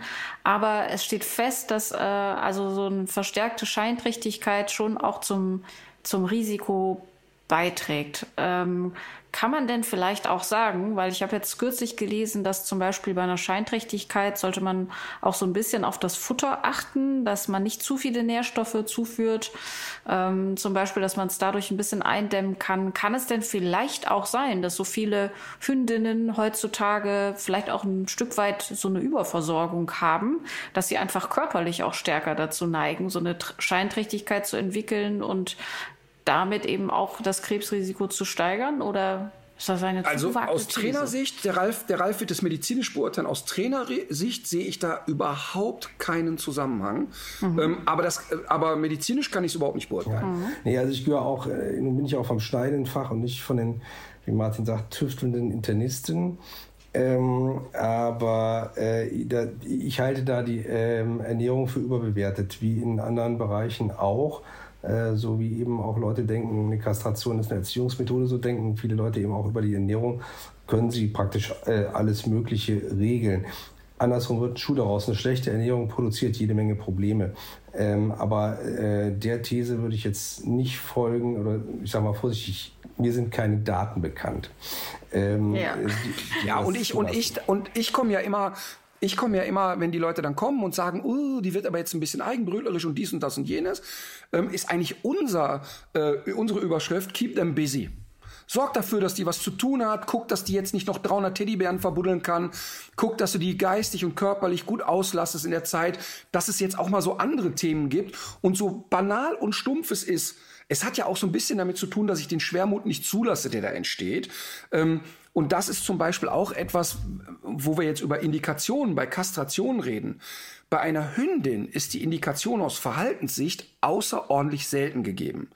Ich habe aber ähm, Hündinnen im Training, die acht Wochen vor der Läufigkeit, während der Läufigkeit und acht Wochen nach der Läufigkeit in entweder eine tiefe Sinnkrise stürzen und wirklich einfach an nichts mehr teilnehmen. Da, da würde ich eine Indikation sehen. Oder was ich sehr, sehr häufig habe, ist, äh, sehr, sehr häufig Quatsch, aber in Relation häufig, ähm, dass die wirklich in der Phase, wo die Läufigkeit abklingt, äh, unglaubliche artspezifische Aggressionen entwickeln können und sagen, okay, alles klar, jeder Welpe, der in meine Nähe kommt, den mache ich platt.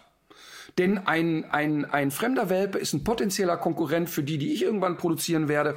Und wenn ich das habe, dass eine Hündin, die voll intakt ist, im Rahmen der Läufigkeit, drumherum und vorher, auffallend und signifikant stärker aggressiv ist, dann komme ich mit der Nummer. Aber ansonsten fehlt mir da wirklich die Fantasie. Ja, bin ich auch wieder nah bei Martin. Ich will noch eine Sache einwerfen, weil das zuletzt heute Vormittag ähm, von mir durchgeführt worden ist im Tierheim.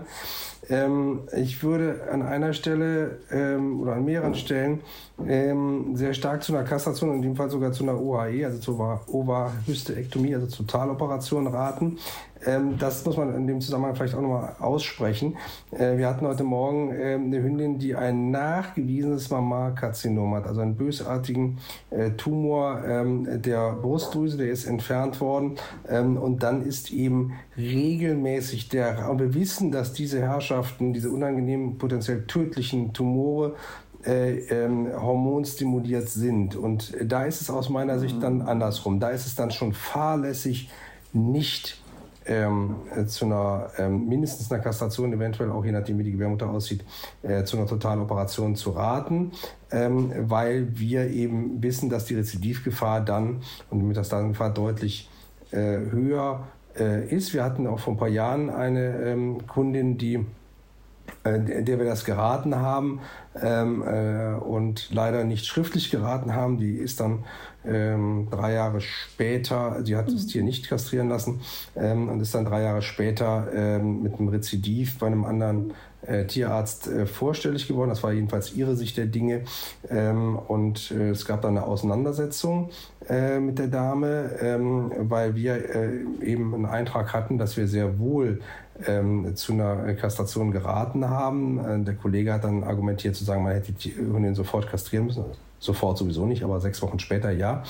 Ähm, was uns zu, dann zum, zum Schluss gerettet hat, war unsere, erstens unsere Eintragung, dass wir dazu geraten hatten ähm, und äh, zweitens die Tatsache, dass es eben das, was entfernt worden ist im, in der zweiten Chirurgie, äh, eben gerade kein äh, Rezidiv war, sondern ein neuer Primärtumor. Also von daher waren wir dann, dann raus aus der Sache. Aber das ist etwas, was äh, wir auch nochmal immer wieder lernen müssen, dass wir für uns die Sachen sortiert haben, dass wir das auch ansprechen, aber dass Leute sehr oft sehr aufgeregt sind bei uns. Das ist wahrscheinlich bei Martin auch nicht anders, wenn die da ähm, äh, mit solchen Themen kommen, mit so schweren Themen. Und dass man das dann im Zweifelsfall auch nochmal verschriftlichen muss und sagen muss, so Leute, ähm, so und so sieht das aus und wir raten hier deutlich und eindeutig ähm, zu einer ähm, mindestens einer Kastration oder sogar einer Totaloperation, äh, je nach Befund und ähm, gegebenenfalls auch natürlich die zweite Seite, ähm, auch wenn sie noch gesund ist. Und wenn die Leute das dann nicht wollen, muss man sich eben entsprechend auch Einträge machen, um sich abzusichern als Tierarzt. Ja. Ich, ich glaube, das ist eine sehr gute Idee. Ja, und es kommt ja noch ein anderer Faktor dazu. Ähm, die Hunde, wo ich jetzt rate, also mal unabhängig von medizinischen Indikationen, die dann kastriert werden, die sind ja, also kurzen Schlenker wieder zu den Rüden, die sind so hypersexualisiert, dass die den ganzen Tag die Augen quer stehen haben und nur auf Ecstasy durch die Gegend rennen und infolgedessen auch erstmal ganz wenig Nahrung zu sich nehmen und den ganzen Tag nur vor sich hin wimmern und wirklich nur auf Droge sind und auch sehr aktiv und hektisch und lebhaft und rastlos sind. Und wenn man die jetzt kastriert und die kommen in einen Normalzustand Und plötzlich interessieren die sich mal für Fressen, machen die Leute einen großen Fehler und sagen, oh, das ist ja schön, dann immer reichlich rein damit. Er war ja früher ein mäkliger Esser, jetzt kommt er in Normalzustand und will was fressen, jetzt schiebe ich auch richtig rein und dann auch immer noch in Klammern ganz oft auch ein bisschen aus latent schlechtem Gewissen. Jetzt ist er ja irgendwie so ein bisschen ruhiger und jetzt rein mit dem Zeug. Also ich glaube, dass die Menschen das Hauptthema sind da. Mhm. Jetzt gibt's ja bei der, ähm, bei der Hündin ja auch äh, Rezeptoren für die Sexualhormone, ja, glaube ich, auch im ganzen Hundekörper. Die spielen ja auch irgendwie bei vielen Sachen eine Rolle. Gibt's denn da auch, ähm, also zum Beispiel jetzt was das Verhalten betrifft, auch Situationen, wo man sagen würde, da überwiegt jetzt eigentlich vielleicht sogar die Gefahr, die besteht, für den Hund, wenn diese Hormone fehlen. Da sollte man sich auch über mögliche medizinische Vorteile, man muss das ein bisschen abwägen. Ja, also ähm, mhm. ich glaube, man kann zusammenfassen sagen, dass das immer eine Einzelfallentscheidung ist, dass wir sicherlich äh, in der Regel, in der Regel das nicht unter einem Jahr und nicht vor Abschluss der ersten Läufigkeit sicherlich nicht raten. Äh, dass es auf der anderen Seite klare medizinische Indikationen gibt, äh, Gebärmuttervereiterung und so weiter, also nicht prophylaktisch gemeint, sondern wenn das eintritt, das ist sehr klar. Wir wissen, dass Sexualität ähm, äh, ein geringes Maß an Energie verbraucht und es ist völlig klar, dass wenn ich gerade bei der Hündin mit dem Aufbau der Schleimhaut der Gebärmutter und dem äh, anschließenden äh, auch abbauen. Wenn ich die, diese Art von äh, körperlicher leichter, aber körperlicher messbarer Belastung und Energieverbrauch wegnehme, äh, fällt eben auch äh, ein, geringer Teil ähm, der Energie, des Energieverbrauchs ähm, äh, bei der Hündin weg. und das bedeutet, dass ich dann eben meinen Hund entsprechend ein bisschen mehr bewegen muss oder ähm, entsprechend auch ein bisschen weniger füttern äh, sollte äh, bei der, beim kastrierten Tier. Tiere werden durch die Kastration alleine überhaupt nicht dick. Ähm, Vergleiche, alle Praxishunde bei uns sind, glaube ich, inzwischen aus sehr unterschiedlichen Gründen, ähm, nee, nicht alle, stimmt nicht, aber sehr viele von den Praxishunden, also den der Mitarbeiterin ähm, und mein eigen, sind kastriert, äh, aus sehr unterschiedlichen äh, Motivationen heraus oder medizinischen Notwendigkeiten heraus. Äh, richtig dick davon ist eigentlich keine, kann ich äh, ohne rot zu werden sagen. Ähm, also, dass sozusagen Kastration macht dick, das ist Quatsch. Kastration macht etwas weniger Energieverbrauch und dann muss ich eben etwas mehr mit meinem Hund arbeiten oder, wenn ich dazu keine Lust und Zeit habe, etwas weniger füttern. Oder weniger kalorisch füttern. Jetzt kennen ja Martin und ich nur die Perspektive von Hundehaltern, die zum Tierarzt gehen. Ähm, Gibt es irgendwas, was dich als Tierarzt immer wieder wundert über die Leute, die mit ihren Tieren dann da ankommen oder vielleicht irgendwas, was du immer schon mal äh, gerne zu einer größeren Öffentlichkeit sagen wollen würdest oder irgendwas, was äh, Skurriles, was dir dazu in den Kopf schießt zu dem Thema? Ja, es gibt schon manchmal sehr absonderliche ähm, Anekdoten. Also ähm, ich erinnere mich an eine ähm, ähm ältere Dame, die, ähm, die äh, zu mir gekommen ist und gesagt hat, äh, im, Rüden zu, im Rüden zu mir gekommen ist und gesagt hat, ähm, ich möchte doch bitte da dieses Ding entfernen äh, am Bauch. Und ähm, ich habe gesagt, das geht nicht, das ist eine Brustwarze. Ähm, und darauf äh, äh, sagte sie, na, sie hätte das schon selber versucht mit der Zange. Es wäre halt nicht so richtig rausgegangen. So, sollte ich vielleicht auch nochmal zurückgehen zum Studium, weil es würde sich ja um einen, äh, einen, einen Rüden ähm, handeln.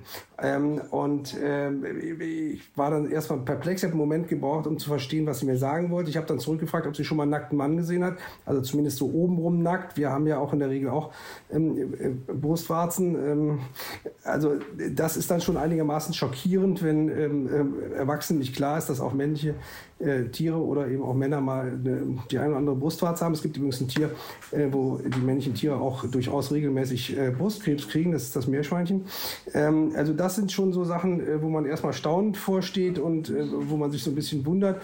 Ähm, es ist natürlich für mich sehr, sehr lustig, wenn die Oma kommt und mit, mit der Schraubzwinge an Rüdennippeln zieht. Ähm, es ist aber natürlich äh, eben für das Tier ein harter Einschnitt. Ähm, aber wir machen jetzt auch hier einen harten Einschnitt. Wir haben nämlich immer noch zwei Rubriken am Ende. Und ähm, die eine Rubrik ist den Tipp der Woche.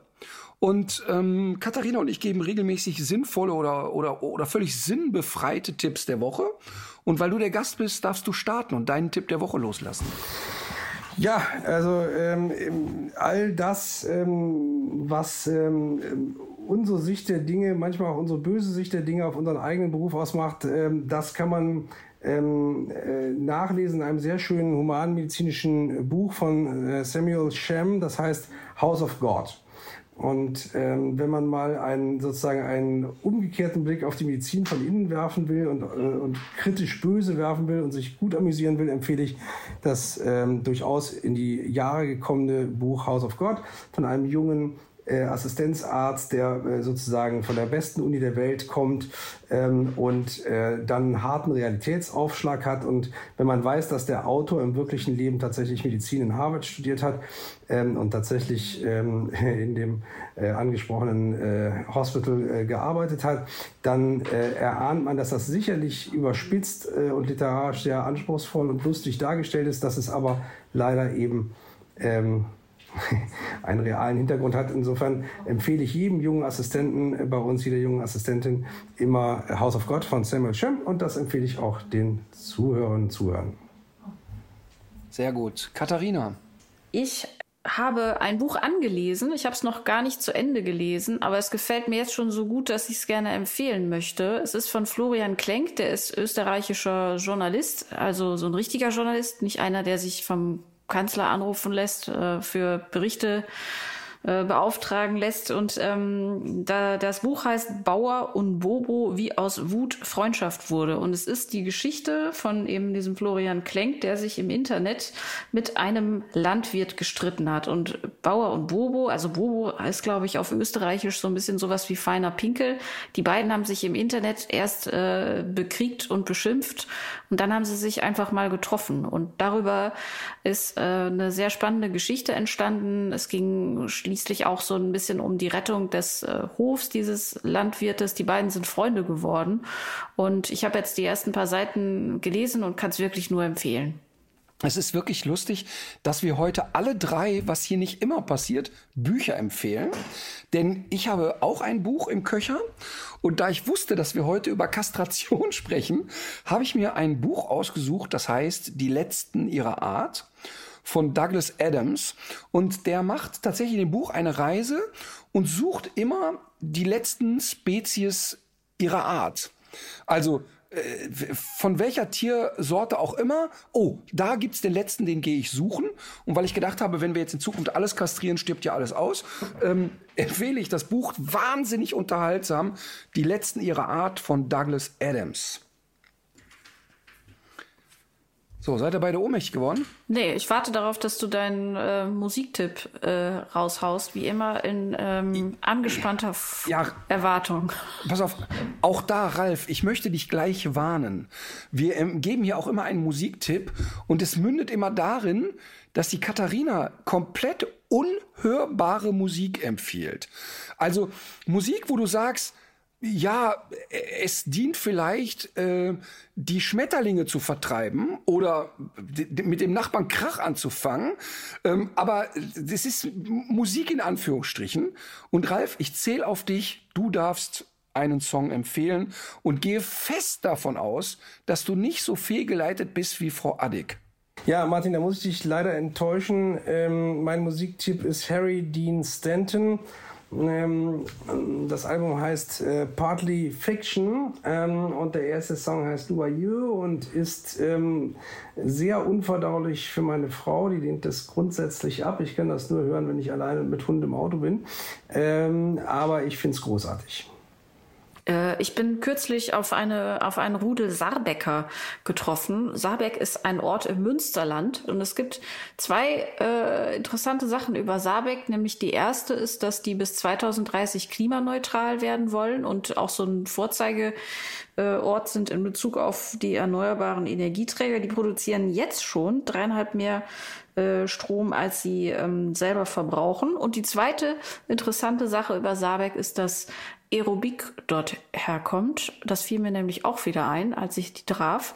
Und zum Beispiel kennst du vielleicht auch vom Tatortreiniger die ähm, Titelmelodie, die ist von ihm. Also er hat schon wirklich große Musiken äh, erschaffen und ein Track, den ich immer wieder gerne höre, ist Überdosis Freude. Ich sag's nochmal, weil ich gerade versehentlich in die Lampe gegriffen habe. Überdosis Freude.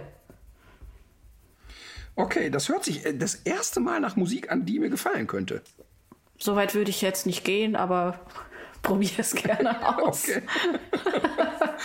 pass auf, äh, warte, Überdosis Freude, ich schreibe wie immer mit. So, pass auf, mhm. ich habe ein Ding.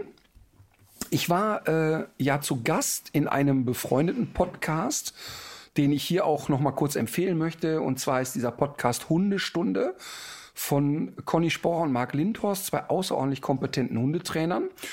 Und die empfehlen auch immer Lieder. Und ich war zu Gast dort ähm, in einer der Folgen. Kann man sich mal reinhören äh, oder kann man sich mal anhören. Und da hat Conny ein Lied empfohlen, was ich hier auch gerne empfehlen möchte, weil ich es nicht kannte. Und zwar von den Prinzen. Und das Lied heißt Hasso, mein Hund ist schwul. Und ähm, für alle, die mich danach beschimpfen wollen, leckt mich bitte. Denn äh, selbstverständlich ist das an keiner Stelle ein schwulenfeindliches Lied. Äh, jeder, der mich kennt und weiß, wie ich lebe, weiß, äh, wie normal Homosexualität für mich ist. Und bei den Prinzen ist es garantiert auch so. Aber dieses Lied ist sehr, sehr lustig, weil es mit allen Klischees spielt, die man homosexuellen Männern nur zuspielen kann. Mhm. Und es ist wirklich sehr witzig. Okay. Hasso, mein Hund ist schwul. Das alles kommt auf die Playlist, auf die Playlist Brotmesser und Popcornpfote zu finden bei Spotify. So, dann bleibt uns nur noch zu sagen, vielen lieben Dank, äh, Dr. Ralf Unner. Vielen es war Dank. uns eine ja. Freude.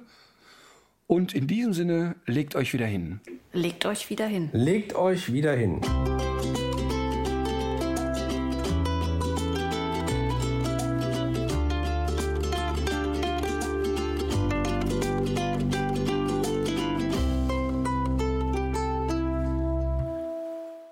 So Leute, das war's jetzt mit tierisch menschlich, aber damit ihr die Zeit zur nächsten Folge gut überbrücken könnt, haben wir hier noch einen Podcast-Tipp für euch. Hallo, ich bin Klaus-Peter Simon, Redakteur bei GeoWissen. In meinem Podcast geht es um den Darm, dieses sechs Meter lange Superorgan, das so wichtig ist für unsere körperliche, aber auch für die seelische Gesundheit. Darüber spreche ich mit Dr. Viola Andresen. Sie ist Internistin und Leiterin des Ernährungsteams am israelitischen Krankenhaus Hamburg und beschäftigt sich seit vielen Jahren mit chronischen Darmbeschwerden. Wir sprechen über Fragen wie, macht Weizen uns krank? Muss der Darm von Zeit zu Zeit saniert werden? Wie lässt sich Darmkrebs am besten vorbeugen? Und was sagt die Stuhlfarbe über unsere Gesundheit? Unser Podcast bietet Hilfestellung bei konkreten Problemen, vereint wissenschaftlichen Anspruch mit hoher Verständlichkeit. Hört doch einfach mal rein auf Audio Now und überall sonst, wo es Podcasts gibt. Audio Now.